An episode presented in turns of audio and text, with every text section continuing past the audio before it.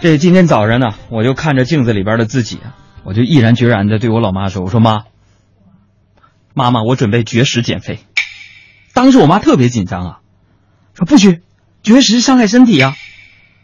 当时我顿时我这心里边朋友们就暖烘烘的、热乎乎的、美滋滋的。但是我这嘴上我还在说：“我说哦，好的妈，我会注意的。”然后我妈依旧摇头说：“不行不行，你现在呀胖点儿，别人只是认为你是吃的多，万一你绝食还胖，这不是怪父母遗传吗？不行，你多吃点儿。”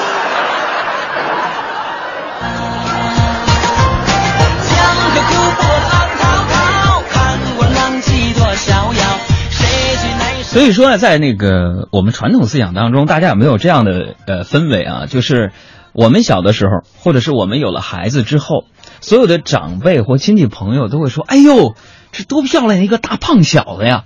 那为什么说这个孩子小的时候胖就是美，人长大的时候胖好像就是一种耻辱呢？对我们人类从猿变成人，用了那么长的时间啊，我们站在了食物链的顶端。不论是唐朝时代还是解放初期，这个人们呐，出门的时候，你看到他那个嘴唇边上有点油啊，都觉得这是富裕人家呀。我们好不容易站到了这个食物链的顶端的时候，为什么一定要以瘦为美、胖为丑呢？这我非常的不理解啊啊！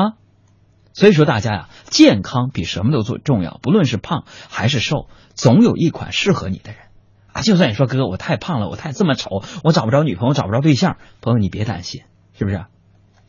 他一定有一个女生眼神不好，相中了你。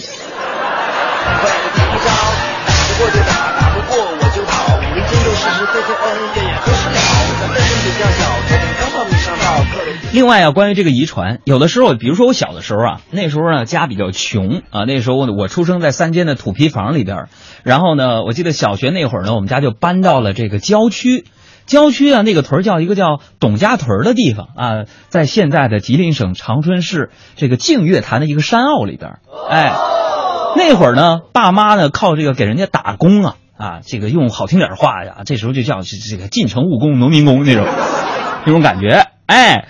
那个时候啊，家里边穷，我也抱怨，为什么呢？当时我记得我们学校里边啊，做这个呃培训什么的，电子琴的兴趣班啊，那时候啊，一个电子琴才九十八块钱，可是家里边就拿不出来，我就抱怨，我说我怎么生在你们这个家里边啊啊啊，怎么就不给我买这个琴呢？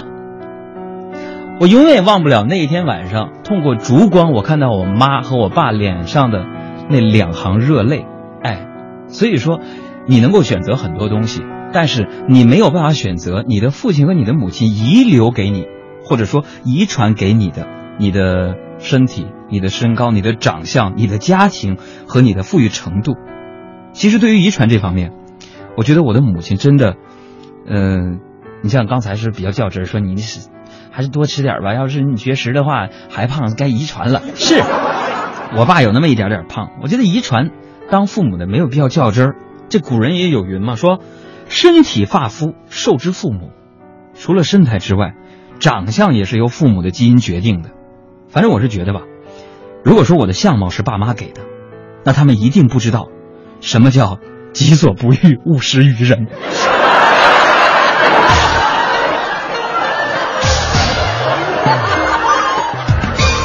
这个当然了啊，对于自己的身材呢。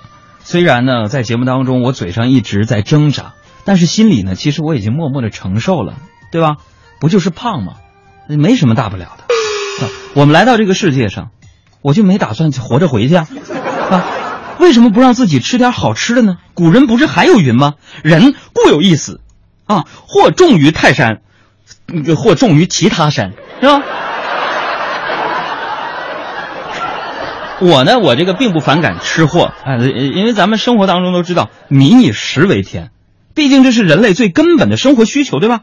要说反感的，我还是比较反感那些啊，就是喝完酒以后乱发酒疯的人。我觉得这个人品可能就有点差，或者酒品有点弱啊。大家都知道，呃，当年我们在东北嘛，我就是一个东北人，在东北啊，东北人喜欢吃烧烤，对吧？不管几个人，不管什么季节，反正想起吃饭就是烧烤啊。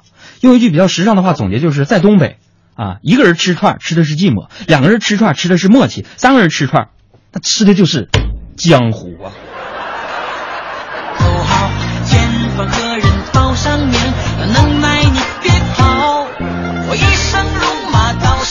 说这吃串的，我还是跟大家坦白一个我的一个兴趣爱好，就是我特别爱吃那个大腰子。哎呀，都说吃啥补啥，我也不知道这个合理性，但是啊。每当烤完那个大腰子，外焦里嫩，一咬下去，水汪汪、油汪汪的，哎呀，那种口感、那种顺滑和淡淡的那种回甘，我的天哪，太享受了！我不是说呀，吃串不好，是吧？呃，不好的是什么呢？其实就是说，在东北，比如说吃串的时候啊，你看，在北京也是，大家，我家住在望京小腰附近嘛，是吧？最近被给查封了嘛，以前我也去呀。大家都喜欢喝点小酒，是吧？一来二去的呢，喝就喝高了啊，还特别容易的给别人添麻烦，对吧？就喝酒喝多那帮人，你们都记着，是不是这样？就有一回啊，我跟一个朋友啊晚上出去吃饭，吃饭咱中国酒文化就是没事啊，喝点小酒嘛，啊得喝点。然后呢，打车回家，这一上车呀，司机估计是闻到酒味了，就斜着身子在那打量我们，啊，我说，哎，哥们儿，你们是不是喝酒了？我就非常奇怪，我就问了，我说咋的了？喝酒咋的了？你还不拉喝酒的人呢？完，这司机看我喝的也不少啊，这眼瞅着我就要急眼了，就跟我解释：“哎，不是哥，前面我拉一活也是喝酒了，一上车我问他去哪儿啊，他说不去哪儿就坐坐。”